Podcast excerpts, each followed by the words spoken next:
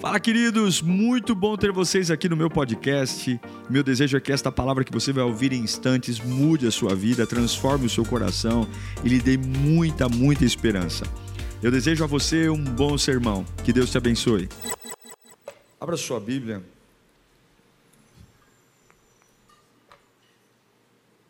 Evangelho de Lucas, capítulo 7.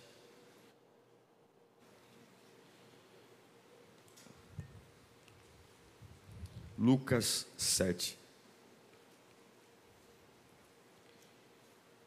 A gente pode escolher várias formas de viver, várias formas de conduzir nossa vida, mas a melhor delas, e talvez, sei lá, pastor, já sei disso, mas o óbvio tem que ser dito. A melhor delas é viver a abundante presença de Deus, é viver a presença de Deus. E o que mais me impressiona nos dias de hoje é a amnésia das pessoas. A forma como a gente tem a capacidade de esquecer as coisas, esquecer o que nos motivou a tomar decisões e, e como a gente se faz de bobo para viver. Como a gente simplesmente esquece das coisas e começa com conversa fiada, conversa estranha, de não sei, não entendo. Eu queria falar hoje sobre uma das portas mais perigosas da sua vida. Uma das portas que, se você não cuidar dela, ela vai destruir seu futuro. Ela vai destruir tudo que há em você. Eu quero falar sobre a porta da fome. Todos nós temos uma porta da fome na nossa vida. Uma porta que se abre porque a gente tem uma necessidade, porque a gente tem uma urgência. E começar alguma coisa por uma porta da fome é ruína. Por mais que seja óbvio a necessidade, mas se a motivação for a porta da fome, é muito provável que nós nos perderemos ao longo do tempo. Em Lucas capítulo 7, versículo 30, diz assim a palavra de Deus: Mas os fariseus e os doutores da lei rejeitaram o conselho de Deus contra si mesmos, não tendo sido batizados por ele. Eu vou abordar um tema muito sensível aqui hoje. E eu preciso da ajuda do Espírito Santo. Amém? Que o Espírito Santo esteja aqui com a gente, aqui, aí na sua casa. Então eu queria que você fechasse os olhos e pedisse ao Senhor: fala comigo, meu Deus. Fala comigo. Eu preciso ouvir tua voz. A voz de Deus, por mais que ela nos confronte, ela sempre nos levanta, sempre nos ergue. Pai bendito, Deus da nossa vida, Deus a quem entregamos o nosso coração. Deus que temos certeza que estás aqui, e sonda, e sopra, e aviva, e transforma, e batiza, e revigora a força. Tu és o grande amado da nossa alma. Tu és aquele que, mesmo antes de te amar, o Senhor já nos amava. O Senhor fez algo lindo por nós, mudou nossas vestes, e nós imploramos por tua doce voz a voz que ao mesmo tempo que é doce, é como voz de muitas águas. A voz que ao mesmo tempo que sara a minha ferida, me dá destino. Fala conosco, Senhor. É o que eu te peço em nome de Jesus. Amém. Amém. Eu quero abordar com você a importância da motivação em começar alguma coisa. A gente começa coisas o tempo todo, seja na cabeça, seja com atitudes, seja com sentimentos. Todos nós estamos hoje em lugares que nós começamos, escolhemos. E Jesus Cristo, agora, em Lucas capítulo 7, versículo 30, coloca João Batista numa situação difícil, porque João, além de batizar as pessoas, Jesus manda ele contar uma história difícil de acreditar, que agora veio um Messias, um Salvador, pobre, filho de um carpinteiro, e que esse Salvador, ele, ele seria o Messias, o Salvador do mundo.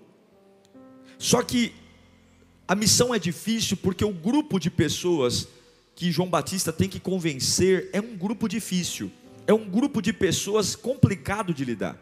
E só quem já lidou, lidou com pessoas complicadas sabe do que eu estou falando. Lidar com gente que a verdade está na cara, mas não enxerga. coração duro, eram pessoas difíceis de convencer do batismo. E esse grupo de pessoas era o que nós chamamos de conselho do sinédrio. Conselho do sinédrio. Repita comigo, conselho do sinédrio. É. Eu não sei se você já ouviu falar deles, mas esse conselho do sinédrio foram eles que formaram o grupo de pessoas que crucificou Jesus.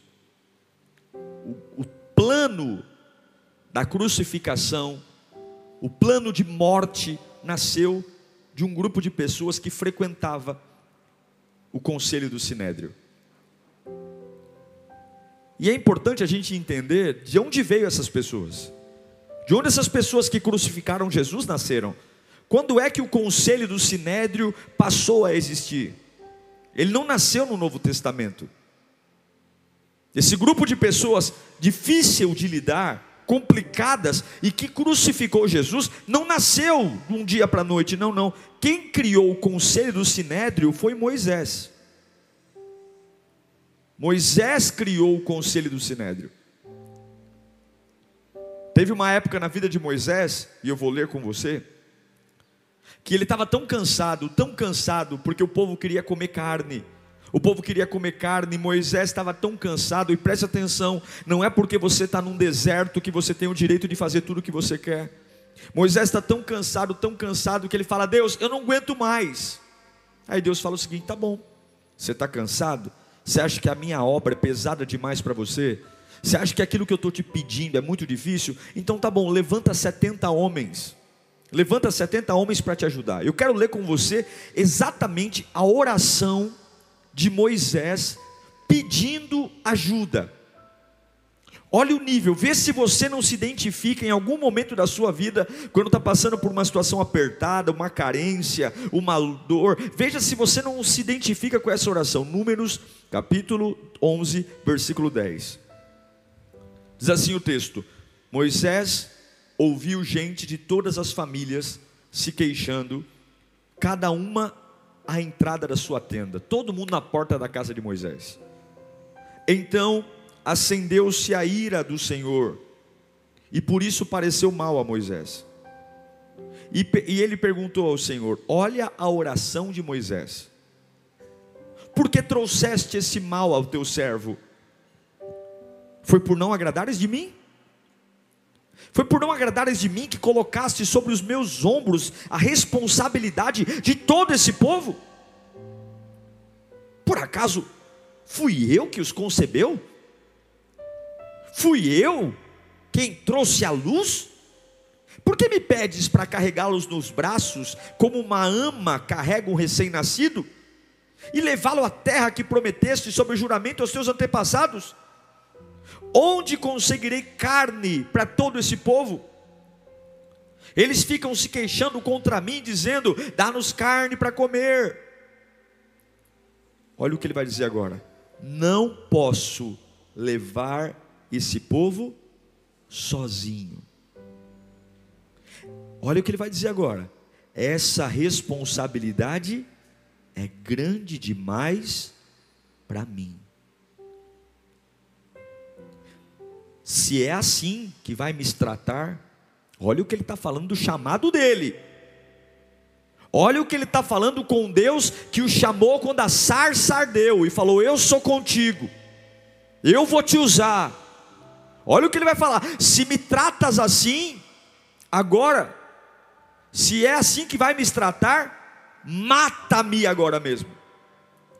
Se te agradas de mim, não me deixes ver a minha própria ruína. E o que, que o Senhor disse para ele?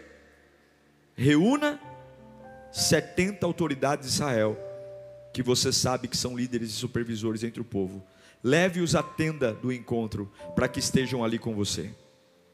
Eu descerei e falarei com você, e tirarei do seu e tirarei do espírito que está sobre você e porei sobre eles. Eles o ajudarão na árdua responsabilidade de conduzir o povo, de modo que você não tenha que assumir tudo sozinho.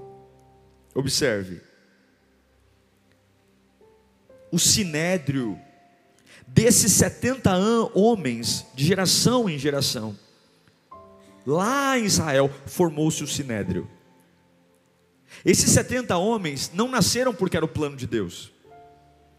Esses 70 homens não foram chamados porque era o sonho de Deus. Não. Esses homens não foram convocados porque eles eram talentosos, hábeis, ou porque Deus tinha um plano na vida deles. Não. Esses 70 homens foram chamados porque Moisés estava cansado. Esses 70 homens foram chamados porque de repente um homem que Deus o chamou, o empoderou, um homem que proclamou dez pragas, e as dez pragas trouxeram avivamento, um homem que abriu o mar vermelho, um homem que tocou na rocha e a água saiu, agora ele se deu o direito de estar cansado, e porque ele está cansado, ele abriu a porta da fome. Eu preciso de ajuda, eu preciso de gente, se é para continuar sozinho, me mata, se não é, o Senhor não resolver esse meu problema agora, eu quero morrer. Se não for essa semana, eu jogo tudo para o alto. Se não vier como eu quero, do jeito que eu quero, mata-me porque é pesado demais para mim. E o que, que Deus disse? Tá bom.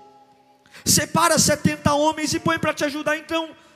Já que você não aguenta sozinho, já que a obra que eu coloquei na sua mão é pesada demais, tá bom, chama, chama 70 pessoas e põe aí do teu lado. Eu vou pegar o espírito que está em você e vou pôr neles. E eles vão te ajudar, não é isso que você quer? Não é isso que você quer? Você não está chorando por causa disso? Você não esqueceu de tudo que eu te disse? Você não esqueceu de tudo que eu já falei? Você não esqueceu das promessas? Agora você está cansado, você está estressado, você está nervoso? Você abriu a porta da fome e está aí.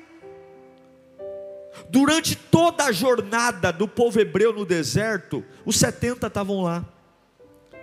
E aí, desses 70, Moisés organizou o sinédrio, eles nasceram, e a pergunta que eu faço é: como pode 70 homens escolhidos por Deus, depois de um tempo serem eles que crucificaram Deus? Como pode 70 homens que foram escolhidos por Moisés, mas abençoados por Deus, lá no Novo Testamento, o mesmo a mesma linha de projeto foram os que crucificaram Jesus. Escute o que eu vou dizer. Poucas pessoas na sua vida, poucas pessoas na sua vida que você não escolheu te darão problemas. A maioria das pessoas que te darão problemas são pessoas que você colocou na sua vida, você deixou entrar, você escolheu. Poucos lugares na sua vida te darão problema que você não escolheu. A maioria dos lugares nós escolhemos. Sim, irmãos, tem muita gente difícil para lidar na nossa vida, tem muita gente complicada, tem muita gente que nos tira do sério, tem muitos lugares que arrebentam a gente, lugares que uma hora nos abençoam e outras horas nos crucificam, mas entenda uma coisa, eu garanto que a maioria das pessoas difíceis que estão na sua vida foi você que escolheu, você as deixou entrar. E antes de crucificar as pessoas, antes de crucificar os inimigos, antes de dizer que cruel é o sinédrio, como cruel são essas pessoas que crucificam Jesus, lembrem-se quem as fez entrar na sua vida, quem as convidou para entrar na sua vida, por que, que elas entraram na nossa vida. O que, que nós diz, estávamos dizendo quando elas entraram na sua vida? O que, que nós estávamos sentindo quando elas entravam na nossa vida? Não é o Moisés cheio de poder, é o Moisés dizendo: Não aguento, eu vou morrer, acabou para mim, se for para continuar desse jeito, me mata. E aí ele abre a porta da fome, cria o sinédrio. Você precisa entender que cada pessoa, cada lugar que você permite entrar na sua vida, a Bíblia diz que Deus pegou o espírito que estava em Moisés e transmitiu o espírito para essas 70 pessoas. Cada pessoa que entra na sua vida, cada lugar que entra na sua vida, cada situação, você dá permissão para que o espírito, o propósito que Deus colocou em você, seja repartido com elas.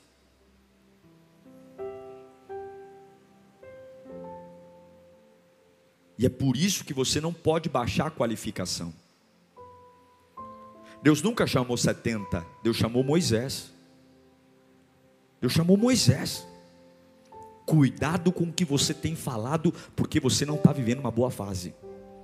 Cuidado com o seu critério de porta da fome, porque você está cansado. Cuidado com a porta da fome, porque aqueles que entram pela porta da fome, Deus pode até abençoar, mas existe uma grande probabilidade de amanhã serem eles que crucificarem a sua fé. Você não pode baixar as qualificações da sua vida porque você tem uma necessidade. Você não pode fazer as coisas de qualquer jeito porque você está cansado. Você não pode, você não pode, porque sabe de uma coisa? Presta atenção.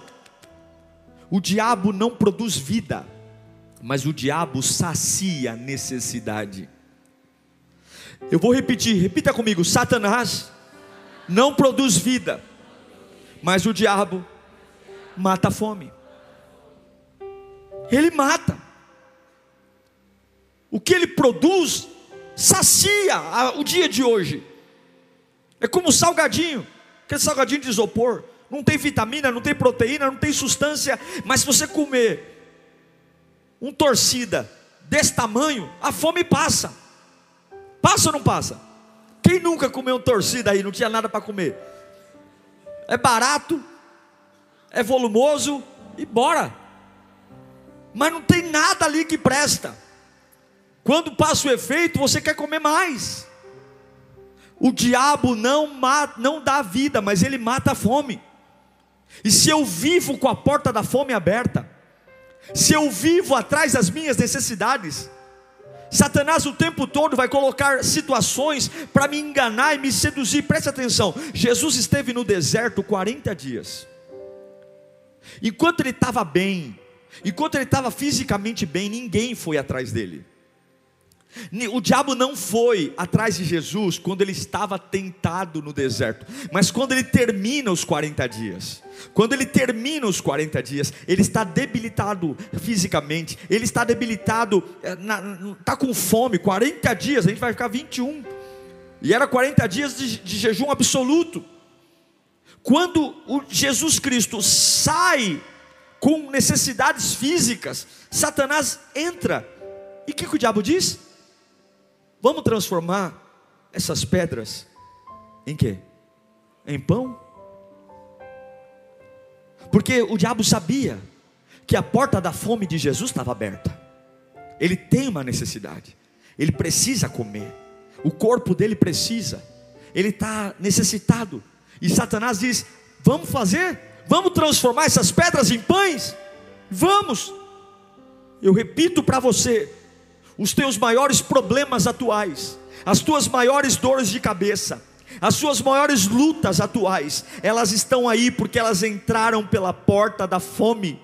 Elas entraram pela porta da fome. Cuidado com as suas necessidades, elas não podem ser a porta de entrada para os seus começos, elas não podem ser a porta de entrada para os seus inícios, apesar da fome, apesar da urgência, é muito pobre começar alguma coisa por uma necessidade, porque Satanás também sacia necessidades. E se você quer necessidade por necessidade, você talvez não vai colocar e saber se é de Deus ou não é de Deus cuidado.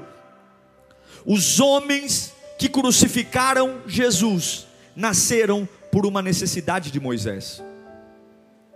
O grupo de pessoas que crucificou Jesus nasceu porque Moisés estava num dia ruim, numa fase ruim, estressado, cansado, nervoso, talvez até com razão, humanamente falando, mas aí ele abriu a porta da fome e disse: Senhor, eu não aguento, manda a gente. Os 70 que ajudaram Moisés pela porta da fome foram os que deram origem ao sinédrio que matou Jesus. Se você busca coisas materiais, você vai encontrar pessoas que saciam a sua vida material. Se você tem uma necessidade física, você vai encontrar lugares e pessoas que vão saciar a sua necessidade física. Se você busca companhia para gastar seu tempo, para ocupar seus dias, para tornar sua vida um pouco mais acompanhada, você vai você vai encontrar pessoas para saciar a sua necessidade. Mas eu repito, nada deveria começar pelo critério da necessidade. Nada. Nada na nossa vida. Jesus não nos fez para andar por necessidades. Pastor, mas você não sabe o quanto eu preciso. Eu posso até imaginar, porque todos nós sempre precisamos de algo. Não é uma questão de facilidade, não é uma questão de ser fácil, ser legal. Não, não, não, não. É uma questão de saber quem eu sou, que eu existo, para que eu vivo. Tudo deveria começar por um propósito e não por uma necessidade.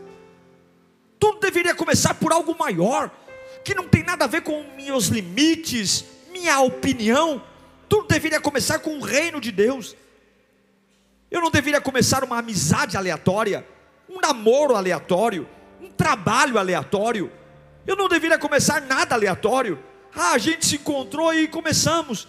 Ah, a gente, a gente, eu estava pensando, não, não, qual é o propósito? Eu não estou falando só de relacionamento marido e mulher, mulher e marido, eu estou falando de tudo. Até mesmo congregar numa igreja. Tudo deveria ser por um propósito. Porque se eu estou aqui porque minha alma dói, amanhã ou depois minha alma não dói mais.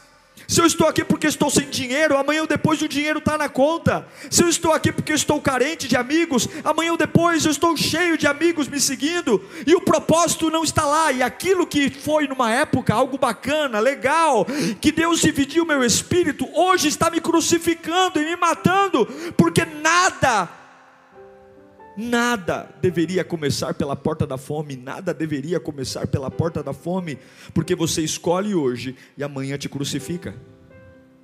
Quando você começa algo no propósito, até mesmo quando as pessoas saem da sua vida, você não se perde. Quando você começa algo no propósito, até mesmo quando as pessoas te abandonam, te traem, porque você vai sentir até falta da pessoa, até falta do lugar, mas como você iniciou no propósito, por maior que seja a perda, você sabe quem você é, você sabe para que foi criado, você sabe qual é a sua origem, você sabe qual é a sua essência, você sabe, e quantos simplesmente hoje estão perdidos, não sabem quem são, estão aí segurando pires de esmola de vida, não sabem mais, não adoram adoram mais, não cantam mais, não servem mais, porque colocaram alguém pela porta da necessidade e essa pessoa foi embora, esse lugar foi embora e não sabe quem é, porque nunca teve um propósito. Quantos perderam e falam com maior, sabe, com maior, como se fosse uma vantagem. Eu perdi a razão de existir. Ai, pastor, perdi a vontade de viver, porque nunca começou algo por propósito, sempre na pressa, sempre na carência, sempre na correria, sempre na necessidade, sempre, sempre, sempre. Já vê quem é o candidato que eu não vou votar. Não, é candidato, não, deve ser casamento.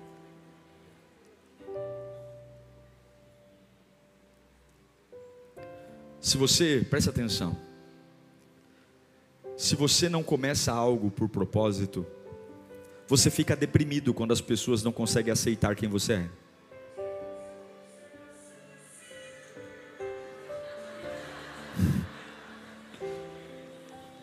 Vamos esperar passar, né?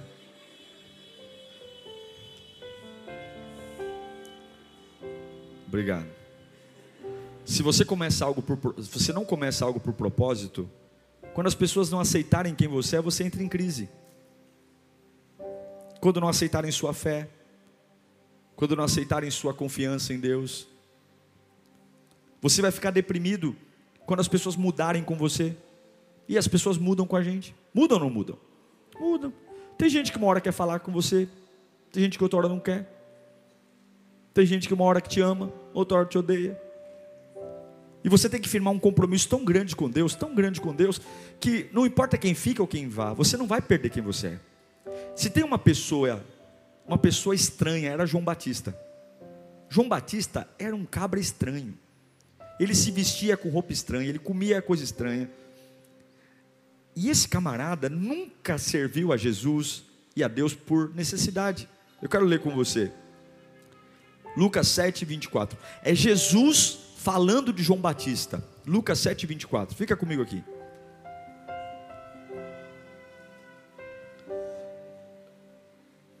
Se for igreja, vocês pegam.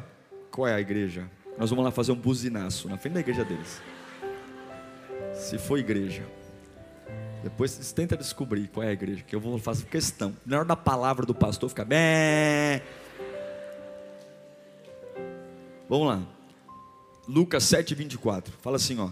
Depois que os mensageiros de João foram embora, Jesus começou a falar à multidão a respeito de quem? De João. Aí Jesus diz: O que vocês foram ver no deserto? Um caniço agitado pelo vento? Ou o que foram ver? Um homem vestido de roupas finas? Ora, os que vestem roupas esplêndidas e se entregam ao luxo estão onde? Estão nos palácios. Afinal, o que foram ver? Um profeta? Sim, eu digo a vocês, e mais que profeta. Este é aquele a respeito de quem está escrito: Enviarei um mensageiro à tua frente, e ele preparará o, o teu caminho diante de ti. E digo que entre os que nasceram de mulher não há ninguém maior do que João. Todavia, o menor no reino de Deus é o maior que ele. Se João congregasse aqui na Lírio, todo mundo ia falar: Ih, chegou o irmão estranho. Primeiro que ele é brega, olha a roupa dele, ele é brega. Ele se veste com pele de camelo. E ele, nossa, na casa do voluntário, esse irmão dá um trabalho, porque ele quer comer gafanhoto com mel silvestre. Quem come isso? Esse irmão é atrapalhado. Esse irmão ele é meio, ele é meio nervosinho, ele dá uma, ele chama o pessoal de raça de víbora. põe ele de banco, põe ele de disciplina. João Batista, ele era estranho. Mas ele nunca se importou em ser estranho. Porque o chamado dele não dependia do aplauso das pessoas, da aprovação das pessoas. Ele não estava ali para fazer média, ele não estava ali para ter like, ele não estava ali para ser famoso, ele estava ali para preparar o caminho do Senhor. Então, quando você começa algo com propósito e não com necessidade, você não se importa com o que as pessoas falam, você se importa em agradar o céu.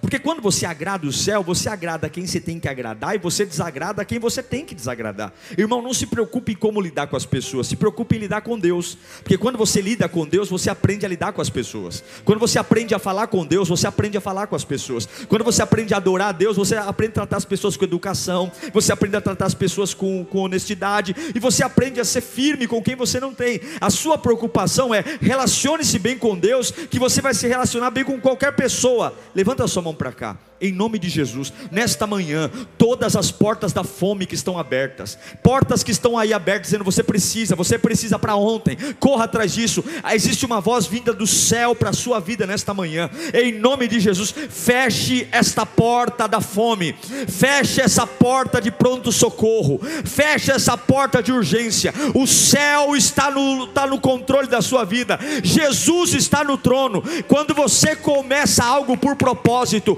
nenhum nenhuma dor muda você, nenhuma falência muda você, nenhuma traição muda você. Você pode até chorar, mas o choro dura uma noite, a alegria vem pela manhã. Levanta a mão bem alto, toda a porta da fome vai ser fechada hoje. Você ainda vai sofrer na vida, você ainda vai chorar na vida, mas o choro vai durar só uma noite, porque o propósito te ergue pela manhã. Pela manhã você acorda, pela manhã você pula da cama, pela manhã você volta a viver, pela manhã você enxuga as lágrimas, pela manhã você diz: Eu creio em Jesus, porque não é a porta da fome, é o propósito do reino na minha vida. Sempre haverá um sinédrio perto de você.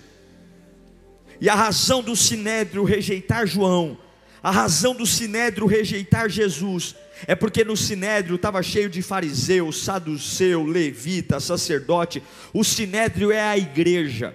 E não tem nada de errado em ser igreja mas não adianta ser igreja se a minha cabeça não está no céu. Não adianta estar tá aqui se a minha cabeça não está na glória. Não adianta cantar, tocar, servir, ser voluntário. Eu tenho que ter o pé na terra e a cabeça no céu. Propósito no céu. E aí você fala, Pastor Diego, como é que é? Você tem que ser uma pessoa desapegada às coisas da terra. Desapegada às coisas da terra. Tem que ser.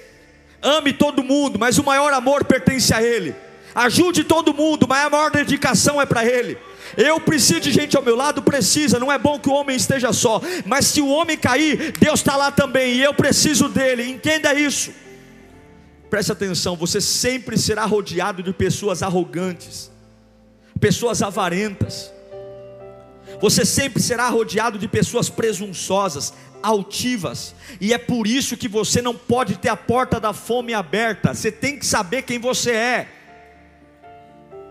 Porque se você convive com um arrogante, com um presunçoso, com um soberbo, com um altivo, e você não tem propósito na sua vida, ele manipula você, ele destrói seu caráter. E agora eu quero te ensinar em como, como não começar por necessidade. Tá bom, pastor? O senhor está falando aí, eu entendi. Eu entendi que não é para ter necessidade. Eu entendi que é para segurar aqui, segurar as vontades, segurar as urgências. Então o que, que eu faço? Efésios 5, 18. Não se embriaguem com vinho, que leva à libertinagem, mas deixem, observe a palavra, encher do Espírito Santo. Fala comigo, ser cheio do Espírito Santo. Existe uma diferença entre ser habitação do Espírito Santo e estar cheio do Espírito Santo. Eu não tenho dúvida que o Espírito Santo habita em você. Quando nós passamos pelas águas do batismo, quando nós entregamos nossa vida a Jesus, a Bíblia diz que nós nos tornamos habitação do Espírito Santo. Mas a Bíblia não diz quando você for habitação do Espírito Santo, ela diz quando você for cheio do Espírito Santo. Não adianta ser a habitação do Espírito Santo se eu estou vazio. Não adianta ser a habitação do Espírito Santo se eu estou vazio. Não é ser a habitação, é ser cheio. Quando Jesus entrega a vida dele na cruz por nós, ele ascende aos céus depois de entregar, entregar redenção a toda a humanidade, ele ressuscitou, apareceu aos discípulos e ele disse: Olha, eu vou deixar aqui o consolador, para que vocês não se sintam órfãos. Não precisa sair correndo pela rua de meia-noite meia dizendo: Me ajudem, me ajudem. Não precisa sair igual um louco, desvairado, descabelado, parecendo que a sua vida está perdida, como um, um, um órfão, como um filho de chocadeira, sair pela rua como um doido, como se você fosse abandonado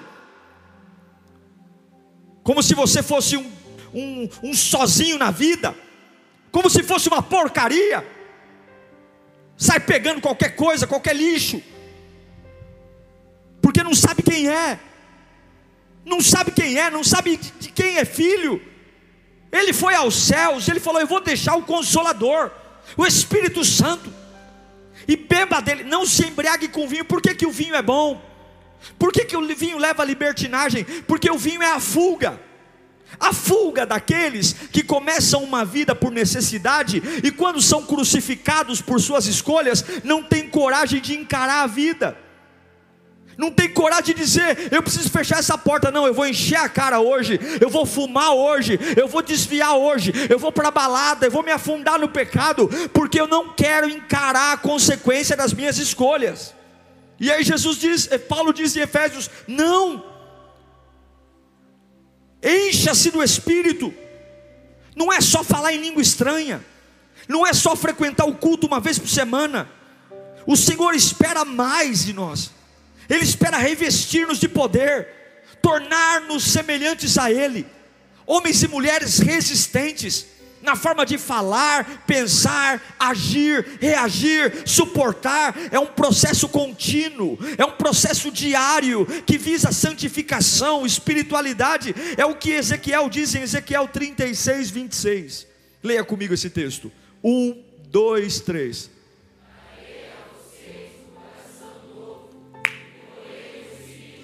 Para aí. E porém um espírito novo. Que espírito novo é esse? Qual é esse Espírito novo? Espírito Santo.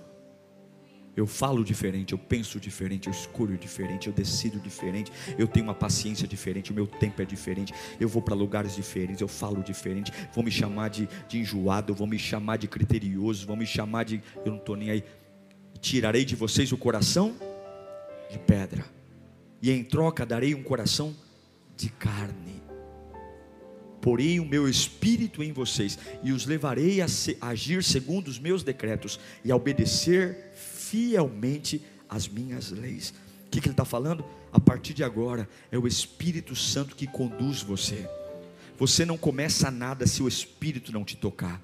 Você não faz nada se o Espírito não trouxer paz ao seu coração. E daí que o cabelo está branco, e daí que o pé de galinha chegou, e daí que a conta está atrasada. Você não é filho de chocadeira, você é filho de Deus. Porém em você um novo Espírito. O tic-tac do relógio é diferente. O tic-tac do relógio é diferente. O meu tic-tac começa com a vontade de Deus. É uma, é uma caminhada. É o que João 3,5 diz Ninguém pode entrar no reino de Deus. João 3, 5. Ninguém pode entrar no reino de Deus se não nascer da água e do Espírito. Ninguém pode começar alguma coisa se não nascer da água e do Espírito. Talvez você está aqui dizendo, pastor, eu tenho tanta coisa para fazer, eu tenho tanta coisa minha vida está atrasada, eu sinto que estou atrasado, eu sinto que estou para trás, eu sinto que está. E aí você olha, você quer continuar vivendo pela porta da fome? Você quer continuar criando oportunidades pela porta da fome? Você quer continuar deixando pessoas terem acesso à sua vida pela porta da fome? Você quer continuar rebaixando sua vida pela porta da fome? Mas não estou dormindo, fique sem dormir mas não estou comendo direito, fique sem comer, porque a fome você recupera, o sono você recupera, mas uma decisão errada pode destruir a sua vida para sempre. Não romanceie a vida. Você não vai morrer, não. Sua vida está na mão de Deus. Quem sabe o dia que o teu coração vai parar de bater é Jesus. Nada mata você se Jesus não deixar. Então ninguém morre de amor, ninguém morre de saudade, ninguém morre de depressão, mas, mas morreu, morreu porque Deus permitiu. Ele é o Alfa, Ele é o Ômega. Então, em nome de Jesus, eleve a sua comunhão com Deus. Tito capítulo 3, versículo 5.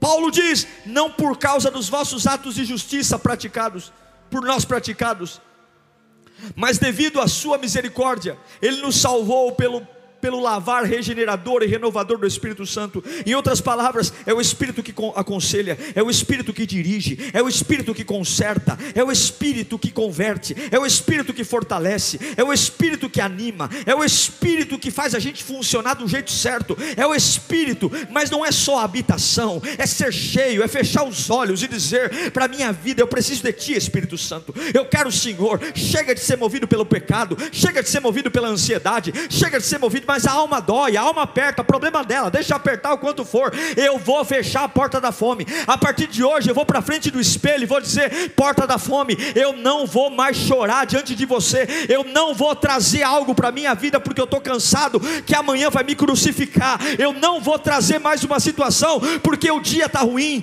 porque as pessoas estão na porta da minha tenda querendo carne, porque eu estou cansado. A minha alma está dizendo: se mata, morre. A minha alma está dizendo: entrega tudo, joga tudo pro alto, você está cansado, e o preço de tudo isso é esquecer que um dia Ele me escolheu, um dia Ele me chamou lá na sarça, um dia eu falei para Ele, eu não sei o que falar, e Ele falou, eu vou pôr na tua boca as minhas palavras. Um dia eu disse para Ele, eu não sei quem tu és, e Ele disse, eu sou o que sou. Um dia eu disse, mas eu não sei falar, você vai falar, porque eu estarei com você todos os dias. Coloca a mão dentro da roupa, e quando Ele tira a mão, a mão está leprosa. Coloca a mão de novo, coloca a mão e tira, a mão está boa, para mostrar que os sinais acompanham aqueles que creem. Oh meu Deus do céu, não deixa a porta da fome matar a tua origem, não deixa a porta da fome matar o teu, o teu destino, não deixa a porta da fome destruir quem você é. Você é amado de Deus, você é precioso de Deus. Há promessas de Deus para você, há promessas. Não comece algo com jeitinho, não comece algo com cambalacho, não comece algo com fome, comece com propósito, comece com a unção do Espírito, comece com o joelho no chão, porque aquele que começou a boa obra, ele não morreu, ele ressuscitou e ele está aqui, aleluia. Ele está vivo. Em nome de Jesus. Feche a porta da fome. Seja cheio do Espírito. Ore por isso. O tempo que você passa chorando por você, ore por isso. Estão se aproximando de você, se não for para o mesmo vagão, cai fora. Estou indo para Coríntios de Itaquera, e você? Parque Dom Pedro, então, amigão, pega outro metrô. Estou indo para Itaquera. Mas peraí, lá na frente tem uma baldeação. Eu não quero baldeação, coisa nenhuma. Eu quero gente no meu vagão. Mas lá na Sé a gente se encontra. Não, não, não, não quero, eu não quero uma vida de baldeação. Eu quero começo, meio e fim. Não quero baldeação. Baldeação você faz lá no inferno. Eu quero gente que vai entrar no vagão comigo, vai descer do vagão comigo. Quer ser amigo quer ser amigo, quer ser amigo, quer andar junto. Eu não, mas pastor, a solidão é algo tão terrível. Tá bom. Quando chegar a cruz, não vem encher o saco. Eu sei que muitos de nós, todos nós já erramos com a porta da fome. Todos nós já erramos. Não há ninguém aqui que não tenha errado uma vez na vida pela porta da fome. Mas não é porque eu já errei a vida inteira pela porta da fome que eu preciso continuar errando. Eu posso consertar a partir de agora. Eu posso dizer, Senhor, eu vou começar no altar. Eu vou começar com propósito. Eu sou templo, mas eu quero ser cheio. Sabe por quê? Sabe qual é o perigo? É que eu encerro de você ser um templo de Deus sem estar cheio do Espírito Santo. É que um lugar vazio, ele pode ser mal ocupado. Você pode ser templo de Deus mal ocupado. Só o Espírito Santo te amadurece. Quando Salmo 141, 3 diz: Põe ao Senhor uma guarda na minha boca, guarda minha, minha porta dos meus lábios. Só uma pessoa cheia do Espírito Santo consegue calar a boca, fica quieto, não dá opinião sobre tudo. Só você cheio do Espírito Santo Levanta a mão para cá. Você tem a alegria da salvação. Levanta as mãos. Coragem. quero profetizar coragem. Quando você vive um propósito, a sua fé é mais forte do que a morte. E Deus te capacita. Repita bem, levanta a mão bem alto, fala assim comigo, em nome de Jesus. Doa a quem doer. Reclame quem quiser. Mas na minha vida a partir de agora. Fala mais alto, a partir de agora está estabelecido. Eu não começo mais nada pela porta da fome. Chega! Eu começo cheio do Espírito Santo. Você crê nisso? Acabou a porta da fome? Chega da porta da fome? Chega. O Senhor está aqui. Curva a sua cabeça. Jesus está aqui não se embriague de vinho. Mas eu estou com sede, pega essa sede e se encha do Espírito Santo. Mas eu estou com fome, eu preciso, está com fome? Não, não despreza a fome, não, mas pega essa fome e coma do pão vivo que desceu do céu.